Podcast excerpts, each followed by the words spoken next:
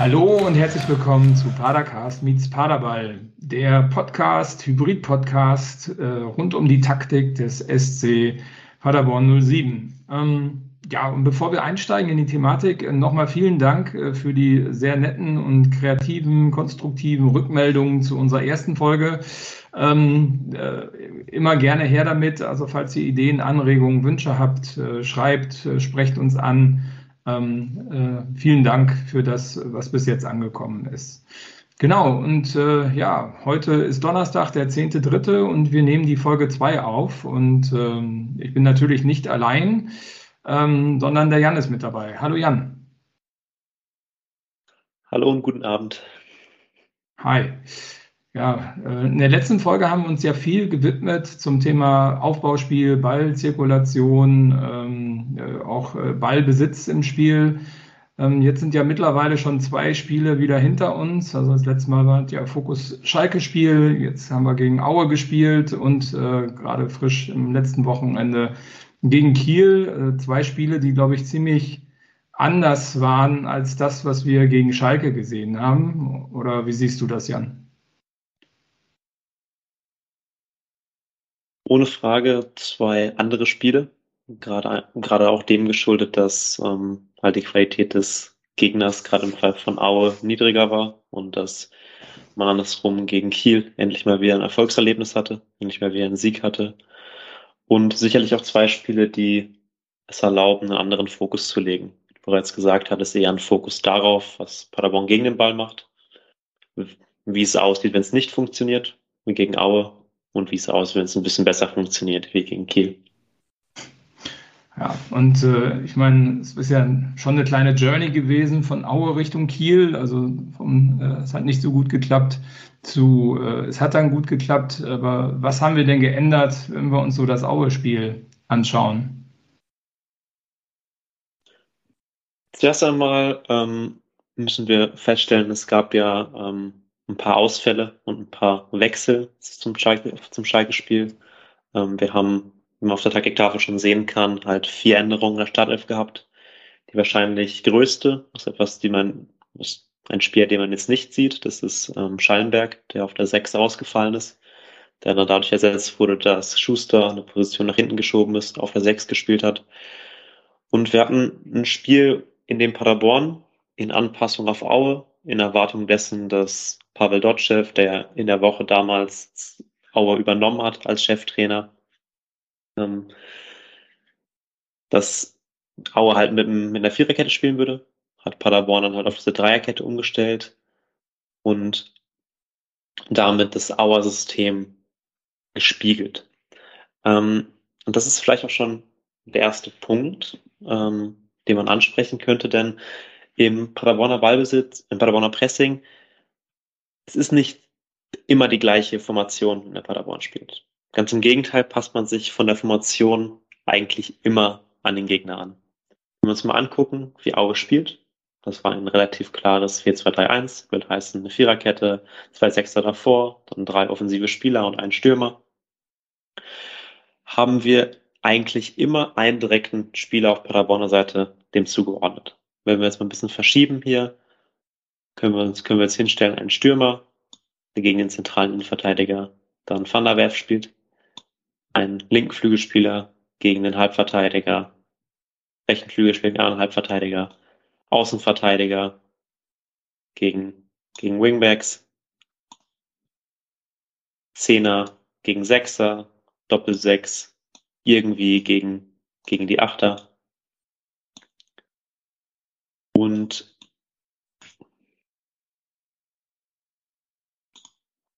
dann die, die Stürmer gegen die äh, Innenverteidiger von Aue. Das ist der Gedanke. Paderborn stellt in der Struktur auf, wo wir zu je, auf jeder Position eine klare Zuordnung haben. Das heißt, von Außenverteidiger zu Außenverteidiger beispielsweise, von Stürmer zu Innenverteidiger und so weiter. Es gibt keinen Spieler beim Gegner, der offen ist. Es gibt eigentlich für jeden Spieler einen Paderborner, der sich klar zuständig fühlen sollte. Okay, ähm, ich meine, also wenn man das jetzt so sieht, jetzt, äh, auch mit der Dreierkette, ähm, die du angesprochen hast, hatte das auch was mit den Umstellungen der Abwehr zu tun? Also Correa war ja äh, nicht mehr dabei, dafür kam Heuer, der ja auch nur ganz kurz sozusagen auf dem Platz war. Ähm, und auch mit Srebeni, Stiepermann, die mit reingekommen sind. Ähm, also hatte das was mit dem Spielsystem deiner Meinung nach zu tun? Also dass man das versucht hat zu spiegeln und zwar mit einer Dreierkette mit zwei Spitzen? Ja, also das, diese Spiegelung ist, denke ich, ganz klar. Das wird man in jedem Spiel sehen, wenn wir nachher auf äh, Holstein zu sprechen kommen, wird das gleich auch wieder der Fall sein, wird man wieder eine Spiegelung des gegnerischen Systems zumindest in der Defensivstaffelung sehen können. Ich glaube, die Auswahl der Spieler jetzt gerade im Aue-Spiel ist einfach auch dadurch begründet, dass man halt sich dachte, okay, Aue, ähm, wir werden viel den Ball haben, werden wollen viel spielerische Qualität auf dem Platz haben und den Gegner halt damit kontrollieren. Wenn man sich die Mannschaft anguckt, man hat eine sehr, sehr offensive Ausrichtung. Klar, man hat die drei Innenverteidiger, da aber auch schon mit Heuer eher die dynamischere Option als Korea. Und dann halt Collins, der auf links offensiv agiert hat, just waren auf rechts natürlich auch offensiv. Und dann eine Doppelacht, sehr, sehr offensiv mit Muslia und Srebeni. Srebeni, der so zwischen 10 und Sturm ist. Muslia, der auch zwischen Zehner und Achter ist, also auch recht offensiv. Und dann halt diese, dieser Doppelsturm mit Stiepermann und Platte. Also ich denke, da, da steckt die klare Überlegung hinter, okay, wir spielen gegen eine Mannschaft, die tief unten steht in der Tabelle und wir wollen das Spiel kontrollieren mit guten Fußballern auf dem Platz. Und wie kontert man sowas? Ich meine, also das Spielsystem von Kwasniok, ähm, also das Spiegeln jetzt gerade der Mannschaft ist ja nichts, was selten vorkommt. Ähm, wenn jetzt so ein Pavel Dotschew, äh, der ja auch ein alter Hase ist, äh, dann sich das Ganze anguckt, seine Mannschaft anguckt, äh, was sind dann die Mittel, die ein Aue hat, um gegen die Qualität äh, und auch der Taktik des Paderborns was zu tun? Es ist immer ein bisschen schwierig zu sagen, wie viel davon dann wirklich die Planung ist oder die Überlegung ist. Ähm, dieses Spiegeln, das wurde unter anderem populär gemacht von Thomas Tuchel, damals seine Anfangszeit bei, bei Mainz 05. Und was man dadurch erreicht, ist quasi den Gegner in einer Spielphase, sei es also gerade jetzt in der Verteidigung, irgendwie auf das eigene Niveau herunterzuziehen. Man macht halt quasi eine man, man gleicht alles aus. Es gibt, man gibt dem Gegner keine großen strukturellen Vorteile, behält sich selber aber auch keine in, im Pressing. Das, warum es für Out dennoch geklappt hat, ist, dafür müssen wir, glaube ich, ein bisschen genauer darauf gucken, welche Spieler Paderborn nun wirklich aufgestellt hat. Denn wenn wir mal durch die Mannschaft durchgucken, haben wir Platte vorne drin. Platte sicherlich ein sehr, sehr guter Sprinter, sicherlich ein Spieler mit hohem Tempo, aber auch ganz klar ein Spieler, der von der Fitness, von der Ausdauer seine, seine Schwächen hat, nach den vielen, vielen Verletzungen, die er in seiner Karriere bereits durchmachen musste, der immer wieder ähm, ein bisschen sich zurückhalten muss. Wir haben daneben Stiepermann, auch schon mittlerweile in einem höheren Alter, auch weniger intensiv, auch mit vielen Verletzungen zu kämpfen gehabt. Wir haben auf der rechten Seite einen Srebeni, der immer so ein bisschen latente Faulheit ausstrahlt und auch einen Justwan, der zwischendurch sehr intensiv spielt und dann ein bisschen einschläft. Und auf der linken Seite auch ein Collins, der extrem gut verteidigen kann, aber es nicht immer tut. Und in diesem Kontext dessen, dass man halt viele Spieler auf dem Platz hat, die nicht wirklich diese hohe Intensität gehen können, die man bräuchte, um Gegner zu spiegeln, kann dann auch Aue mit beschränkten oder recht einfachen spielerischen Mitteln das dann trotzdem durchkriegen. Wie sehen diese Mittel aus? In dem Spiel recht einfach so, wir haben die beiden Innenverteidiger und wir haben die beiden Sechser. Die sollen zusammen das Spiel aufbauen. Und wir haben die anderen Spieler, die einfach nur sich darauf konzentrieren, ähm, zu attackieren. Das heißt, wir haben hier drei recht eng agierende Offensive mit Stürmer, in den beiden Flügeln. Wir haben einen Zehner, der häufig da noch die Bewegung mitmacht. Und wir haben hier zwei Außenverteidiger, die sehr, sehr hoch schieben. Mit diesen Außenverteidigern kriegt man gleichzeitig die Paderborner Flügel auch recht tief gebunden. Und wenn sie doch rausgehen, dann ist immer wieder der Raum, den wir letztes Mal schon im Schalke-Spiel, damals in andere Richtung, damals für Paderborn ausgemacht haben, nämlich der Raum hier hinter den Außenverteidigern,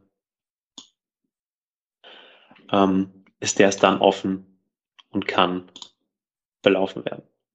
Und das Ganze sind keine wirklich komplizierten taktischen Mittel, das Ganze sind keine taktischen Finessen, aber es funktioniert halt genau dann, wenn ein Gegner, in dem Fall wenn Paderborn, die Intensität nicht mitgehen kann. Aue spielt den Ball wirklich in diesem Spiel immer nur von einer Seite zur anderen, immer hier ein bisschen einmal über den Sechser, mal über den Innenverteidiger, immer von Seite zu Seite und suchen immer diese Läufe hier hinter die Kette. Manchmal spielen sie den Ball direkt hier rein, direkt hoch aus der Innenverteidigung nach vorne.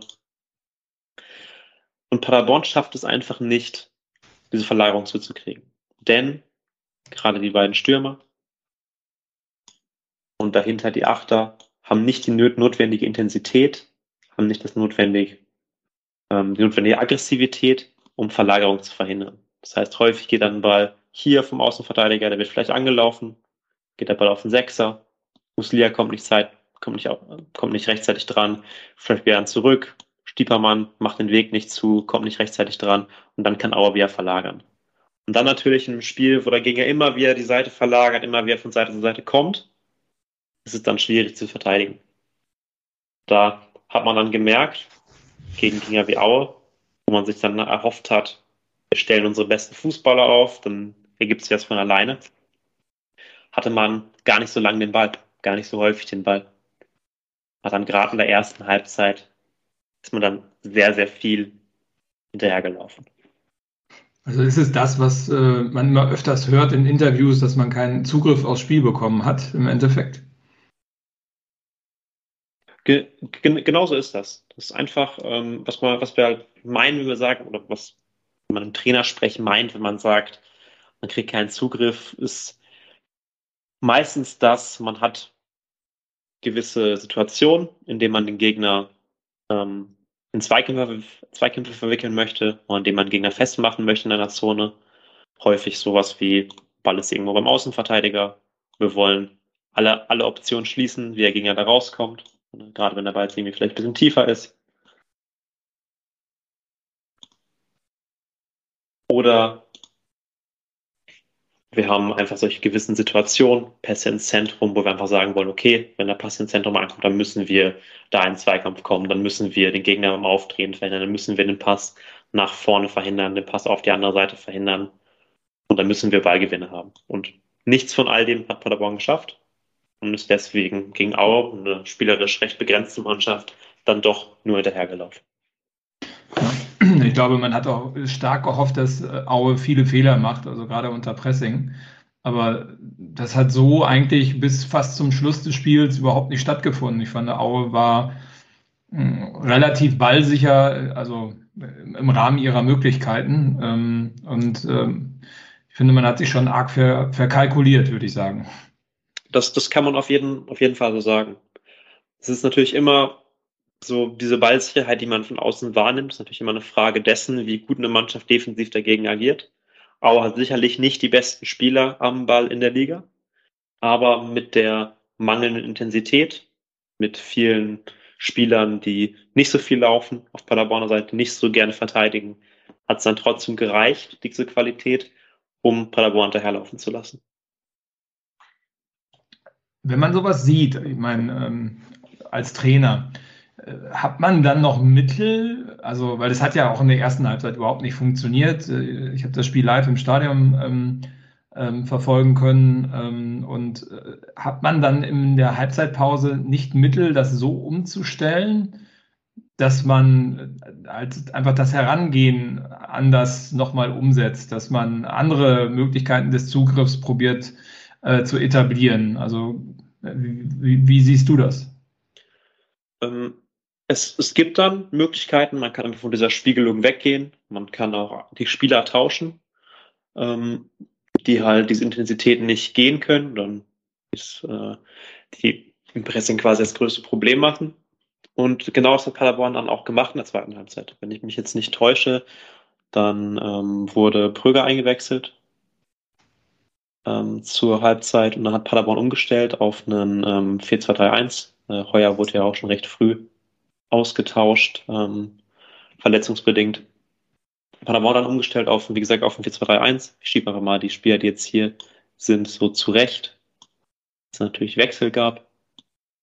Ähm, und was man dadurch sich halt einfach erhofft hat und was man auch geschafft hat, ist, dass man hier auf dem Flügel, da wo man vorher nie Zugriff hatte, da wo man vorher halt immer viel, viel Zeit hatte für die gegnerischen Außenverteidiger, dass man einfach dann da eher dran war. Weil entweder der Außenverteidiger steht tief und dann kann hier auf zum Beispiel der linken Seite Muslia ran, kann der Flügelspieler ran, oder der Außenverteidiger steht hoch und dann kann der Außenverteidiger dann rausgehen. Und gleichzeitig hat man hinten in der letzten Linie, auch wenn der gegnerische Zehner hier aus der tieferen Position nach vorne startet, hat man trotzdem immer noch eine Gleichzahl, kann trotzdem mehr Leute jetzt noch mit verteidigen können. Und dadurch konnte man das Spiel ein bisschen beruhigen. Klar, nach der Halbzeit sind auch noch Gegentore gefallen. Ähm, aber die Dominanz für Aue war nicht mehr so erdrückend.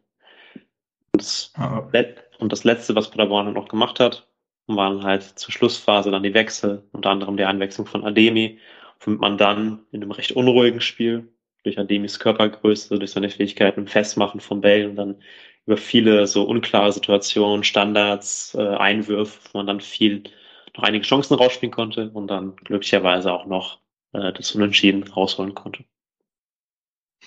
Also im Endeffekt, also ich hätte so das Gefühl, das, was man erhofft hat, was ähm, Aue zum Verhängnis wird, ist uns selbst zum Verhängnis geworden. Also die individuellen Fehler waren ja, waren ja recht äh, viele auf unserer Seite und äh, Aue hat das geschafft, was sie lange vorher nicht geschafft haben und äh, haben relativ sicher eingenetzt und hatten auch ähm, viel mehr Chancen noch einzunetzen. Und äh, ja, ich denke, äh, für alle Beteiligten auf unserer Seite war dieses Spiel nicht wirklich befriedigend.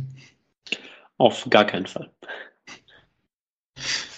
Gut. Ähm, wollen wir noch was zu Aue sagen oder wollen wir da einen Haken dran machen? Also ich persönlich äh, würde an dieses Spiel sehr gerne einen Haken machen. Das, das sehe ich ganz genau. Also je schneller wir es hinter uns kriegen, desto besser. Ja. Ähm, gut, dann äh, gehen wir vielleicht aufs nächste Spiel ähm, gegen äh, Holzbein Kiel. Ähm, ja, also ich glaube, auch hier hat man ja nochmal das ein oder andere geändert. Man hatte die Rückkehrer wieder mit drin, also man hatte einen Ron Schallenberg wieder mit drin.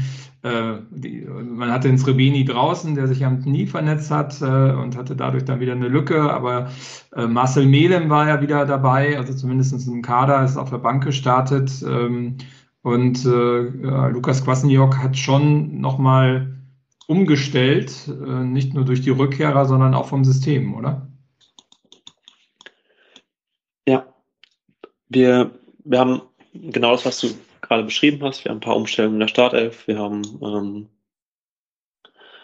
ähm, wir haben unter anderem Kevin Ofori auch dabei. Einem der wenigen Spiele, die er gemacht hat. Natürlich dann nicht allzu lange. Ähm, und wir haben wieder in diesem Spiel, wie bereits eben beschrieben, in der Grundaufstellung, in der Grunddefensivformation eine Spiegelung des Gegners. Wir haben diesmal Aue in einem drei, mit drei Verteidigern, mit einem Sechser davor, zwei Achtern, zwei Flügelspielern, zwei Stürmern. Und wir haben dann Paderborn, die halt dagegen stehen. Also wir haben Kiel jetzt hier in dem Fall, wird es auch so. gesagt, oder? Ja, ja. so tief eingebrannt, der Schrecken von dem Aue-Spiel. Da. aber, aber, Kiel, hatte, Kiel hatte sehr stark äh, Ähnlichkeit mit der Formation, die wir gegen Aue aufgefahren haben, oder? Genau, das ist quasi das ganze Spiel einmal umgetauscht. Kiel, ja. Kiel spielt, äh, spielt die Paderborns Formation aus dem Aue-Spiel und, Au und äh, Paderborn spielt dafür äh, Aues Formation. Äh, bevor wir nochmal auf die Formation eingehen und wie sich das dann ergibt äh, in der Spiegelung auch, ähm, warst du überrascht, dass äh, Kelvin Ofori von Anfang an da war, in der Stand? Ähm, ich, ich, war, ich war durchaus überrascht davon. Ähm, ich glaube, es hat schon mit dem zu tun, was du gerade gesagt hast, mit der Verletzung von äh, Dennis Rebeni, ähm, dass man halt einfach einen Spieler bringen wollte, der auf der 10 ähm, agieren kann. und wahrscheinlich auch einen Spieler haben wollte, der ein bisschen mehr Intensität reinbringen kann, als vielleicht ein Stiepermann es dann schafft. Dass es dann, dass es natürlich trotzdem überraschend ist, weil er so wenig gespielt hat, ist klar. Und dass dieser Schachzug sich auch nicht wirklich ausgezahlt hat, ist nach einer Auswechslung nach, glaube ich, 39 Minuten, glaube ich, auch klar. Aber vom Spielcharakter her oder von den Spielansätzen her, finde ich, ist ein Ofori eher bei einem Musiala oder beim äh, Justwan und weiter weg vom Srebeni. Also ich würde den nicht. Srebeni ist ja mittlerweile sehr defensiv auch unter, unterwegs, sichert äh, auch äh, Bälle äh, im Halbfeld und transportiert sie nach vorne und ist ja dann in seiner neuen Rolle relativ gut angekommen. Ein Calvin Ofori ist ja eher einen Dribbler, einen Wühler, der eher im Zweikampf äh, schwer zu stoppen ist. Oder wie siehst du das? Das, das, das würde ich so mitgehen. Ich glaube, Srebenis Rolle ist diese Saison halt ständig im Wandel. Hat ja in der Hinrunde, also man, man kennt es ja noch aus, aus Baumgart-Zeiten, dass er halt immer als Stürmer agiert hat, ganz klar. Ähm, und das ist, wurde es halt unter Quasniok Stück für Stück abgewandelt, hat auch in der Hinrunde noch häufiger als Stürmer agiert, natürlich nicht so viel Spielzeit gekriegt, dann teilweise als Zehner in der Raute und ist dann halt sukzessiv immer weiter nach hinten gewandert in der Formation und dann zuletzt halt in so Achterrollen, wo er halt auch defensiver agieren muss. Ich glaube, Paderborn wollte aber auch nach diesem diese Erfahrung vom Ausspiel, vielleicht ein eigenes Spiel, ein bisschen Sicherheit geben, wieder in die Rollen zu bringen. Dann Srebeni, wo er jetzt eigentlich einen Großteil seiner Karriere gespielt hat und nicht die Rolle, wo er zuletzt irgendwie drei, vier Spiele gemacht hat. Und mhm. da stimme ich natürlich zu. Ich glaube, Ofori ist ein anderer Spielertyp. Wenn er seine Qualitäten auf den Platz bringt, ist er eher ein Wühler, ein Dribbler, auch ein Spieler, der so in Kombination äh, sich gut bewegen kann. Und vielleicht dachte man gegen die, die drei Innenverteidiger von, von Kiel, die natürlich alle recht hoch gebaut sind, die ähm, dadurch halt vielleicht weniger flink auf den Füßen, dass man vielleicht einfach so einen kleineren, schnellen Spieler reinbringt, um dann so ein bisschen mehr zu wuseln. Okay, ja gut, dieses Wuseln ist ja, wie gesagt, hat nicht funktioniert. Äh, ganz im Gegenteil. Also ich hatte das Gefühl, dass man sehr viel Druck im Mittelfeld, äh, den man hätte gerne aufbauen wollen, äh, nicht aufbauen konnte. Ja, also das ist sicherlich ähm, so, so klar zu sagen. Zu Euphorie persönlich auch. Man hat, wirkt total gehemmt in dem Spiel, hatte eine Situation am Anfang, Aktionen, wo die ja nicht viel gebracht haben, hatte er dann so nach 20, 30 Minuten einige Ballverluste, auch in sehr einfachen Aktionen, hat sich danach dann halt auch versteckt, hat dann den Ball nicht gefordert in Situationen, wo er frei war, hat, ähm, hat dann, glaube ich, so ein bisschen, ähm, ja, so seinen, seinen Fluss dann auch verloren im Spiel, weil dann halt auch ähm, einfach keine Hilfe. Ja, schade. Aber ja, genau. ohne Frage ist ein, ist ein junger, junger Typ, wird auch wieder äh, bessere Spiele haben, um ihm zu hoffen, dass er das gut wegsteckt. Wobei vom Spielanteil her hatte ich so am Anfang das Gefühl, dass äh, Kiel dort besser ins Spiel gekommen ist und äh, auch gerade unsere Außen ähm, extreme Schwierigkeiten hatte mit Kiel. Ja, also wir können ja, wir können ja wieder mal äh, darauf kommen, was wir eben bereits angesprochen haben mit dieser Spiegelung der Formation. Das sagen wir nur noch einmal zur Veranschaulichung. Wir haben jetzt hier auch wieder klare Gegenspieler. Wir haben, wir haben halt auf jeder Position eine klare Zuordnung. Wir haben Stürmer gegen Innenverteidiger, wir haben Flügel gegen Halbverteidiger, wir haben Sechser gegen wir haben Sechser gegen Achter und wir haben Innenverteidiger gegen Innenverteidiger. Und hier drin sieht man vielleicht auch schon das, das erste Problem. Denn für die Außenverteidiger auf Paderborner Seite ist es ein, immer ein recht weiter Weg äh, aus der Dreierkette raus. Wenn wir zum Beispiel auf die linke Seite gucken, haben eine Situation, wo beispielsweise der Innenverteidiger hier den Ball hat, Muslia rückt raus, versucht da Druck zu machen. Es ist für Collins ein recht weiter Weg, hier auf den Außenverteidiger oder auf den Flügelspieler von Kiel zu kommen. Und die beiden Außenverteidiger von Paderborn, die waren immer so ein bisschen raus aus der Kette. Das heißt, die wir hatten wirklich Innenverteidiger, die gegen zwei Stürmer agiert haben. Dann hatten wir die Außenverteidiger, die so ein bisschen in höheren Positionen agieren mussten, um halt eine Chance zu haben, in den Druck zu kommen. Und natürlich ergibt das immer wieder einen Raum, den man dann bespielen kann. Und das hat Aue dann auch auf ähm, verschiedene Arten und Weisen gemacht. Immer wieder diesen Raum hier hinter dem, hinter dem Außenverteidiger, der angespielt werden kann. Und ja, Aue hat es, äh, Aue, sag ich schon wieder, schlimm. Äh, Kiel hat dann teilweise einfach über die Flügelspieler hier 1 gegen 1 Situationen gesucht und mit den individuell guten äh, Flügeln hier und auch sehr offensiv besetzten Flügeln mit Rese und mit, ähm, und mit Arp dann halt auch die 1 gegen 1 Situation gewinnen können. Ähm, und andererseits haben sie halt auch viel ähm, Bewegung gemacht von den Achtern hier hinter die Außenverteidiger, um dann halt diese Innenverteidiger zu überladen. Und hatten da auch viele Angriffe. Hatten am Anfang eine tolle Intensität drin, Kiel, eine sehr hohe Intensität und haben es Paderborn echt schwierig gemacht, ähm, dagegen zu halten. Und das ist dann etwas, was erst so mit dem Verlauf der ersten Halbzeit, mit der Entwicklung des Paderborner Ballbesitzspiels, mit paar Ruhephasen dann besser wurde.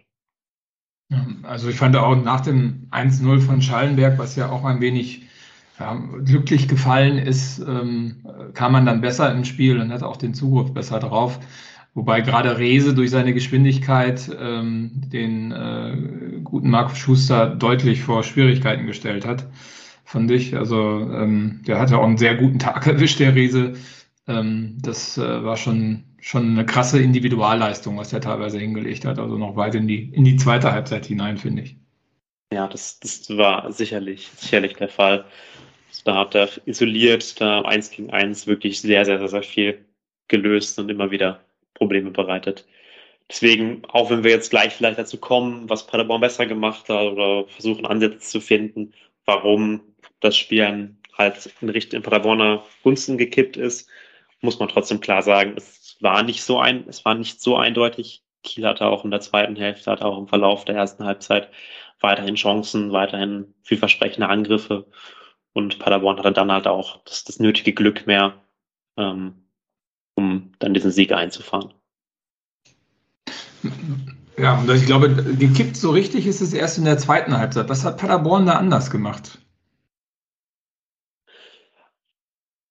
Ähm, auf der einen Seite, es klingt natürlich jetzt hart, äh, die Auswechslung von Ofori hat geholfen.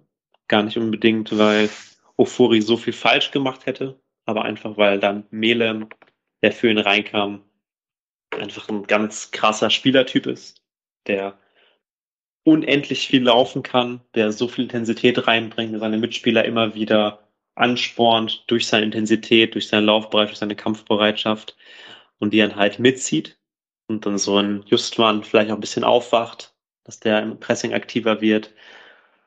Ähm, und weil Paderborn auch in der zweiten Halbzeit dann sich in seinem Ballbesitzspiel ein bisschen besser gefunden hat und bisschen klarer die Abläufe hingekriegt hat, die man eigentlich von Anfang des Spiels versucht hat, aber da vielleicht eine Intensität des Spiels nicht so richtig auf den Platz gekriegt hat.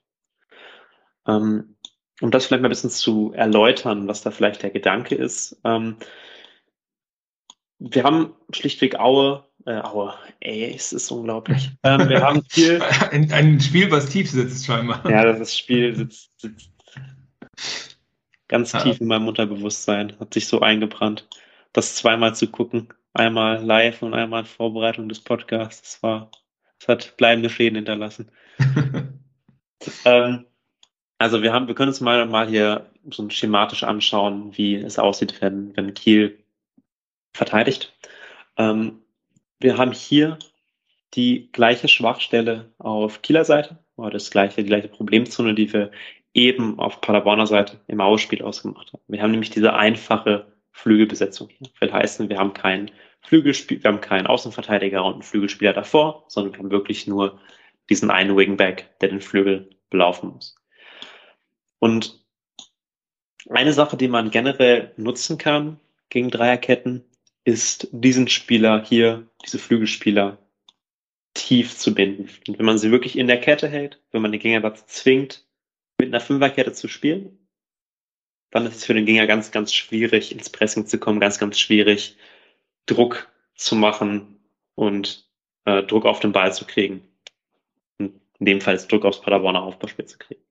Das heißt, die Besetzung der hohen und breiten Zonen hier um den, um die Außenverteidiger zu binden, das war Paderborn ganz wichtig. Und wie sie das gemacht haben, wie sie das geschafft haben, das ist ein bisschen flexibler zu sehen. Es war nicht so, dass jetzt einfach beide äh, Flügelspieler breit gegangen sind, dass ein, dass ein Muslia beispielsweise immer am Flügel geklebt hätte. Das wäre sicherlich nicht der Fall. Ähm, es war stattdessen aber so, dass verschiedene Muster gewählt wurden, um diese Breite zu besetzen.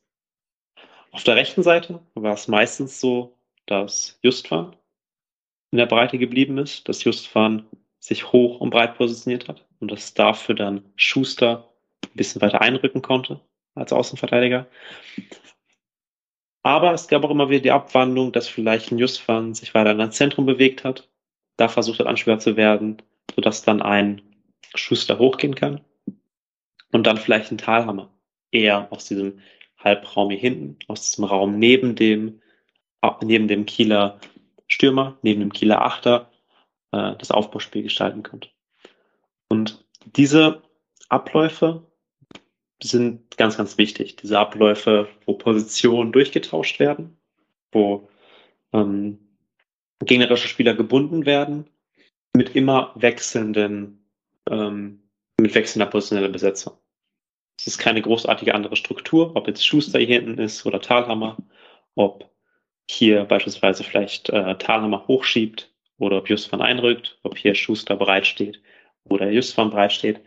Aber es ist für den Gegner immer wieder eine neue Anpassung. Der Gegner muss immer wieder die Läufe verteidigen, zwischen diesen Positionen wechseln und muss immer wieder auf was Neues einstellen. Auf der anderen Seite haben wir das auch gesehen und da halt meistens genau andersrum. Wir hatten da meist Situationen, dass Collins eher hochgegangen ist und dass dann ein Muslier, gucken wir das, das hier löschen?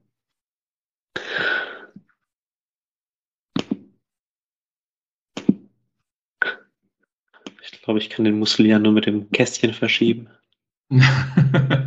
okay. Lassen Muslier sich dann hat zurückfallen lassen in diesen Raum hier, in diesen Aufbauraum neben Stürmern, neben den Kieler Achtern. Wenn man so wiederum Paderborn versucht, eine Struktur, die Struktur auszunutzen, versucht hier die neuen, die acht, versucht die beiden Flügel tief zu binden, damit die nicht nach vorne rücken können, damit die nicht im Pressing helfen können, um dann halt den Ball laufen zu lassen. Und an dieser Stelle wird dann halt ein Melem ganz, ganz wichtig, weil er nämlich hier in diesen Freiräumen, die entstehen, wenn sich jetzt zum Beispiel Muslia zurückfallen lässt oder wenn oder wenn wir auf der anderen Seite ähm, hier irgendwo ein Loch haben, weil er sich dann einfach da extrem viel reinbewegen kann. Das hat Ofori der ersten Halbzeit weniger gemacht, hat er weniger Aktivität gezeigt, weniger, könnte man bei äh, Melem fast schon sagen, weniger könnte diese Hyperaktivität von Melem nicht mitgehen. Aber das ist dann eben, was er bringt. Sein Melem, der startet dann hier vielleicht von dieser 10, bewegt sich aber immer in jeder Aktion in die Tiefe, immer hinter die Kette, beschäftigt immer den Gegner, zieht immer Leute raus, beschäftigt den Gegner immer, macht es einfach unglaublich stressig für die. Und dann, obwohl er vielleicht am Ball nicht so viel für Paderborn bringt, im Ball vielleicht nicht so super effektiv ist, nicht super ballsicher ist, nicht super viel gestalten kann, erreicht er dadurch, dass er so viel läuft, dass er immer wieder Freiräume anläuft, dass er immer wieder den Gegner beschäftigt, dann doch Räume, die die anderen ausspielen können. Ja, also das äh, ist ja etwas, was damals auch Lukas Kwasniok über, Kwasniok über ihn gesagt hat, ähm, dass er halt in die Schnittstellen reinläuft, ne, in die freien, freien Räume und dadurch halt andere Räume wieder generiert und unheimlich ähm, ja, unerbitterlich ist in seinen, äh, seinen Läufen und den äh, Gegner da immer wieder vor Herausforderungen stellt. Wie muss man sich das denn vorstellen? Weil ich meine, jetzt ist ja, das hast du ja gerade im Endeffekt ähm, erklärt, auf der rechten Seite, wie dort rotiert wird ähm, zwischen Schuster und zwischen Justwan, wie links ähm, Muslia und Collins da auch äh, zusammenspielen. Ähm, wie werden denn solche Läufe getriggert? Also ist das intuitiv oder wie muss man sich das vorstellen auf dem Platz? Also wenn man jetzt zum Beispiel sagt, der Justwan rückt rein und äh, Schuster ähm, äh, läuft eher raus außen und Talhammer sichert dann ab, indem er sich eher auf die rechte Seite fallen, fallen lässt. Äh, wie kommt sowas zustande? Ähm, Im Genauen steckt man natürlich nicht drin, weiß man nicht, was welche Coaching-Punkte gegeben werden. Im Grunde geht es aber darum, dass man halt Freiräume mit Tempo belaufen möchte. Wenn wir zum Beispiel eine Situation haben, wo jetzt ein Schuster vielleicht hinten den Ball hat, das ist genau eine Situation, oder genau die Situation, die du gerade beschrieben hast. Wir haben Schuster am Ball, noch in der tiefen Position. Und dann mag es sein, dass wir jetzt hier ähm, den Achter haben, der weit rausgeht. Wir haben dadurch im Rücken hier einen Freiraum. Und genau diesen Freiraum kann dann Justwan beispielsweise anlaufen. Wenn er den sieht, kann er hier reingehen. Und es ist für Aue bisschen un für Kiel ein bisschen unklar, ähm, wer, da, wer da rausgeht. Ob der Außenverteidiger hier verfolgt, ob dann Innenverteidiger rausgeht. So oder so ergeben sich gewisse Freiräume. Wenn der Innenverteidiger rausrückt, haben wir hier Melem, der wie immer alles brennt, was irgendwie geht der dahinter laufen würde und da eine Option wäre für Schuster. Und wenn der Innenverteidiger eher tief bleibt, er sich aufs Absichern konzentriert, haben wir dann und stattdessen vielleicht der ähm, vielleicht der äh, Flügelverteidiger oder der, der Wingback reinrückt, dann können wir eine Situation haben, wo wir zum Beispiel in die Mitte spielen. Vielleicht kriegt ähm, Vielleicht kriegt Justwan hier den Ball, legt ihn einmal ab, irgendwie auf den Sechser. Vielleicht geht der Ball direkt irgendwie auf Muslia, vielleicht bewegt sich Platte tief. Es kann sein, dass wir irgendwann irgendwie den Ball im Zentrum kriegt und dass dann Schuster genau diesen frei werdenden Raum durch das Einrücken des Flügelspielers hier besetzt mit Tempo.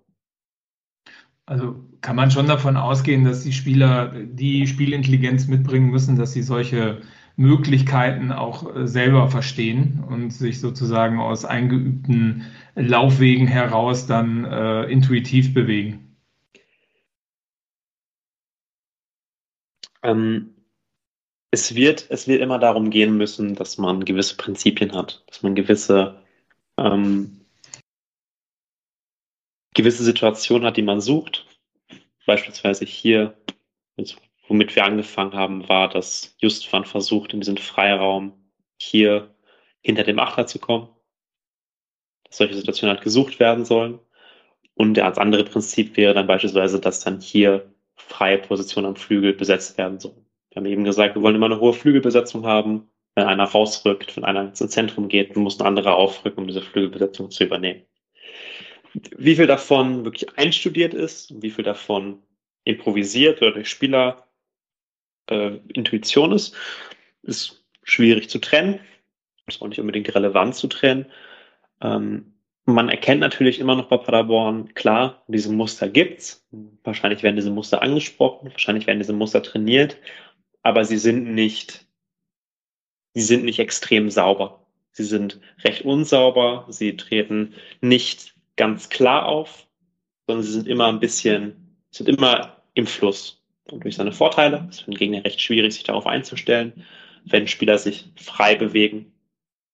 Aber es macht es natürlich auch für die Mitspieler schwieriger, dann wirklich diese immer gleichen Abläufe zu bespielen, wo sie dann wissen, okay, wenn ich diese Aktion habe, wenn dann, wenn ich angelaufen werde, beispielsweise Schuster in der Ausgangssituation, wenn ich angelaufen werde vom gegnerischen Achter, weiß ich, dass jemand da in den Halbraum geht.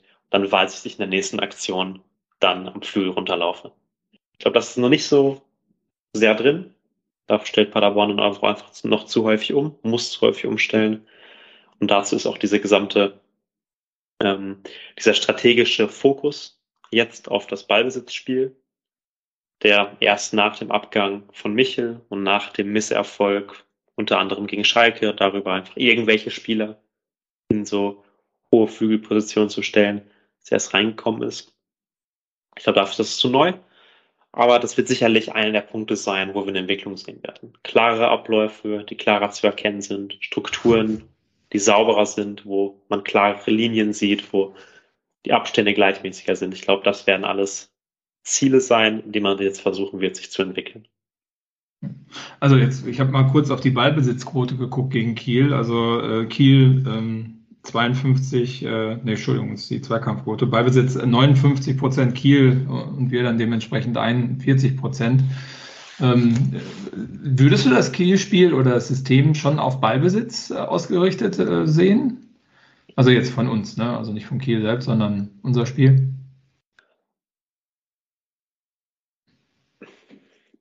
Unter, unter Quasenjörg spielt Paderborn nie hundertprozentig ähm, auf, auf Ballbesitz ausgelegt. Es gibt immer viele, viele direkte Bälle auch. Es wurde häufig, wurden lange Bälle gesucht Richtung, Richtung Platte, später auch häufiger lange Bälle Richtung Melem.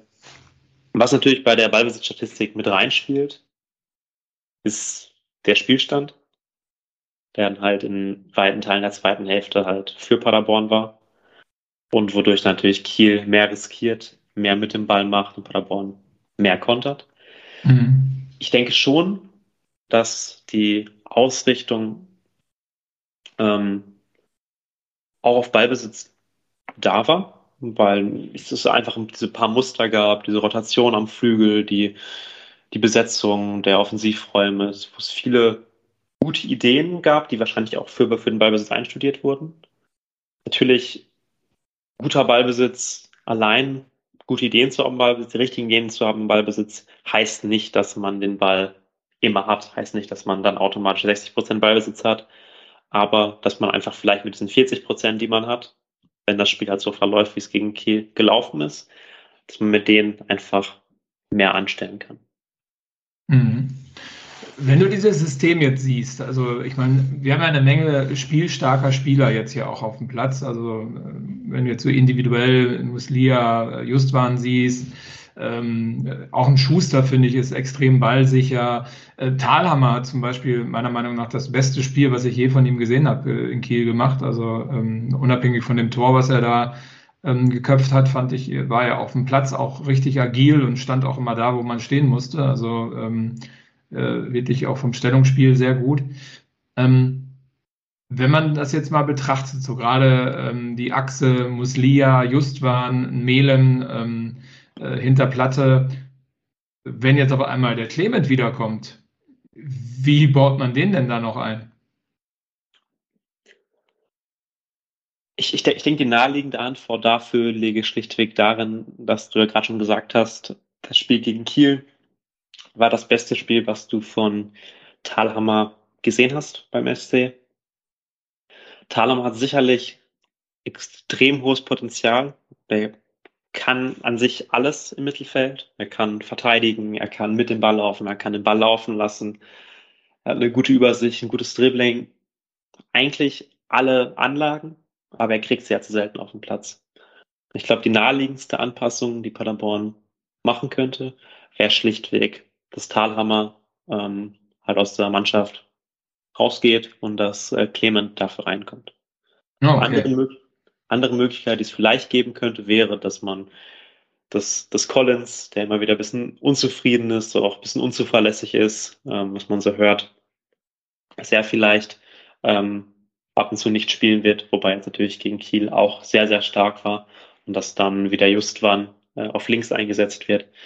Aber da ähm, und dann halt Clement vielleicht in einer höheren Position eingesetzt, vielleicht eher Zehner eingesetzt wird. All das sind natürlich Möglichkeiten.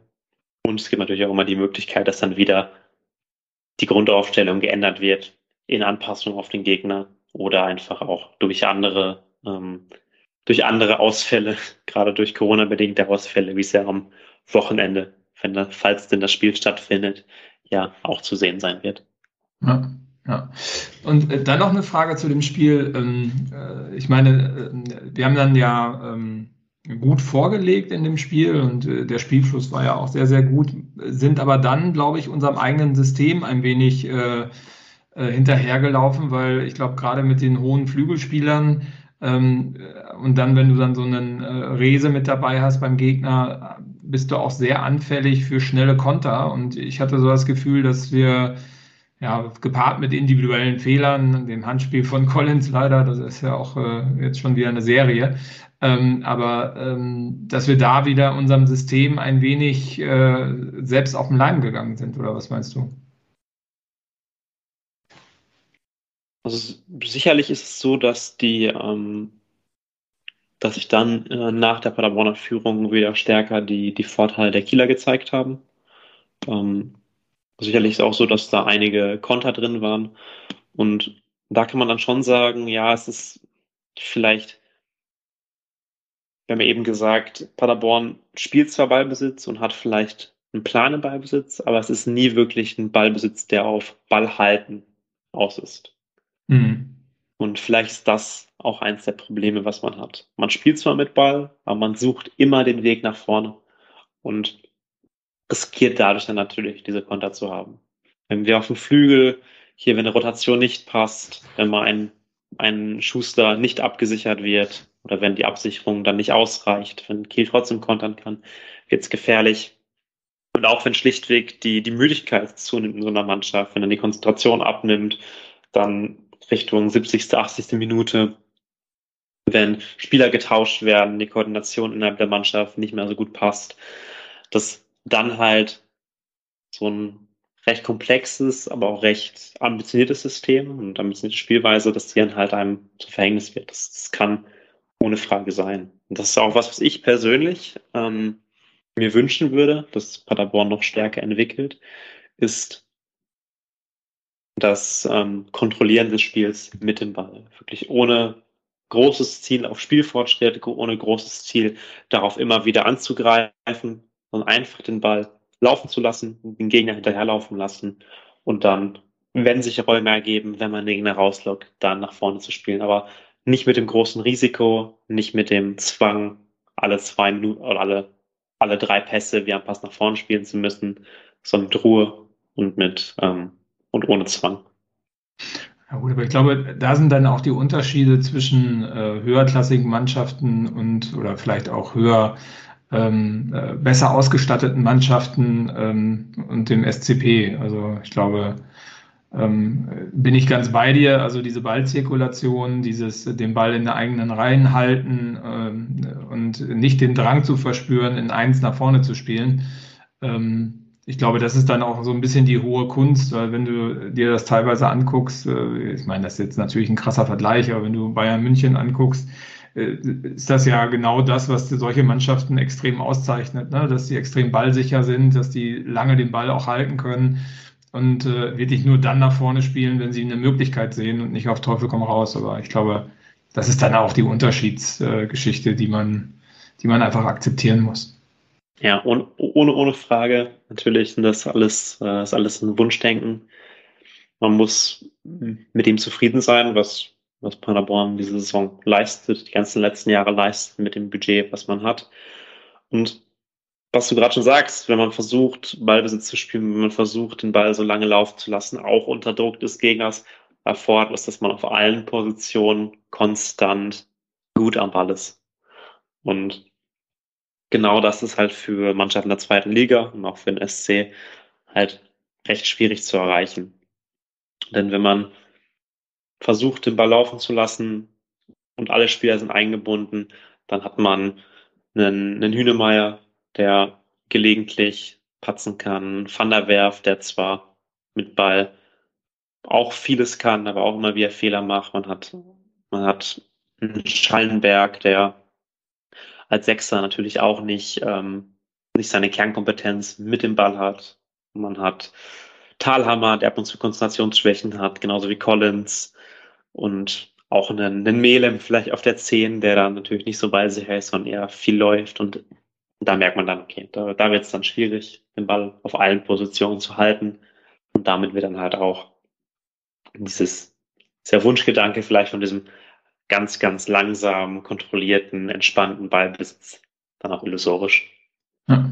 Wobei man ja auch gegen Kiel, finde ich, gesehen hat, wenn man wenn es ähm, ins Rollen kommt und wenn, wenn das Spiel, also der Spielaufbau, der Spielanteil, der Spielzugriff ähm, eine Dimension erreicht, die, die dominant ist, äh, dann läuft's auch, ne? Und dann läuft's auch vorne, finde ich. Ich meine, wir hatten ja noch ein paar andere Chancen, zum Schluss natürlich aus den Kontern raus, aber es gab ja auch noch mal eine 2 gegen 2 Situation, äh, Platte gegen ähm, äh, mit Melem, wo Melem dann leider ähm, äh, nicht verwandelt, aber Platte eine unwahrscheinlich äh, geniale Übersicht noch hat, äh, obwohl er in einer 1 gegen 1 Situation sich gerade befindet. Also ähm, ähm, ich bin da schon stark beeindruckt. Also ich glaube, das ist Klagen auf hohem Niveau, was wir hier gerade tun, oder? Absolut, absolut. Also wir können bei dem Spiel, denke ich, sehr zufrieden sein gegen Kiel, was natürlich auch einen starken Kader hat. Ähm, und man, man kann auch absolut sehen, in der Paderborner Mannschaft ist Qualität da und diese Qualität wird auch abgerufen. Ähm, die Qualität wird eingebunden und das ist das Entscheidende. Wir haben einen Platte, der sehr, sehr gute Spiele macht, eigentlich immer gefährlich ist. Wir haben einen Justwan, der immer dribbeln kann. Wir haben Muslia, der immer den Ball haben möchte. Wir haben ähm, Hünemeyer, der immer alles wegknallt in der Verteidigung. Wir haben Schallenberg, der jeden Ball abfängt. Wir haben Melem, der immer läuft.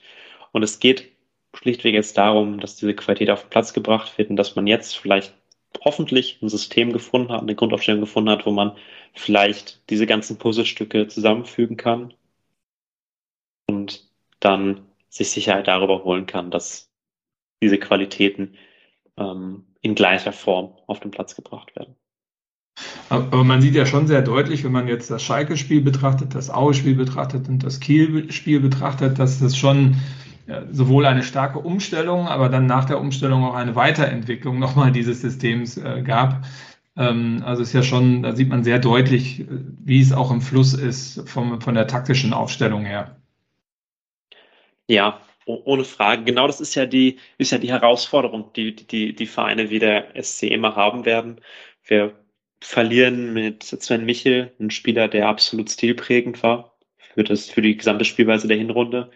Und dann steht man ohne ihn da und muss sich halt, muss halt Wege finden, ähm, wie man, wie man jetzt spielen kann.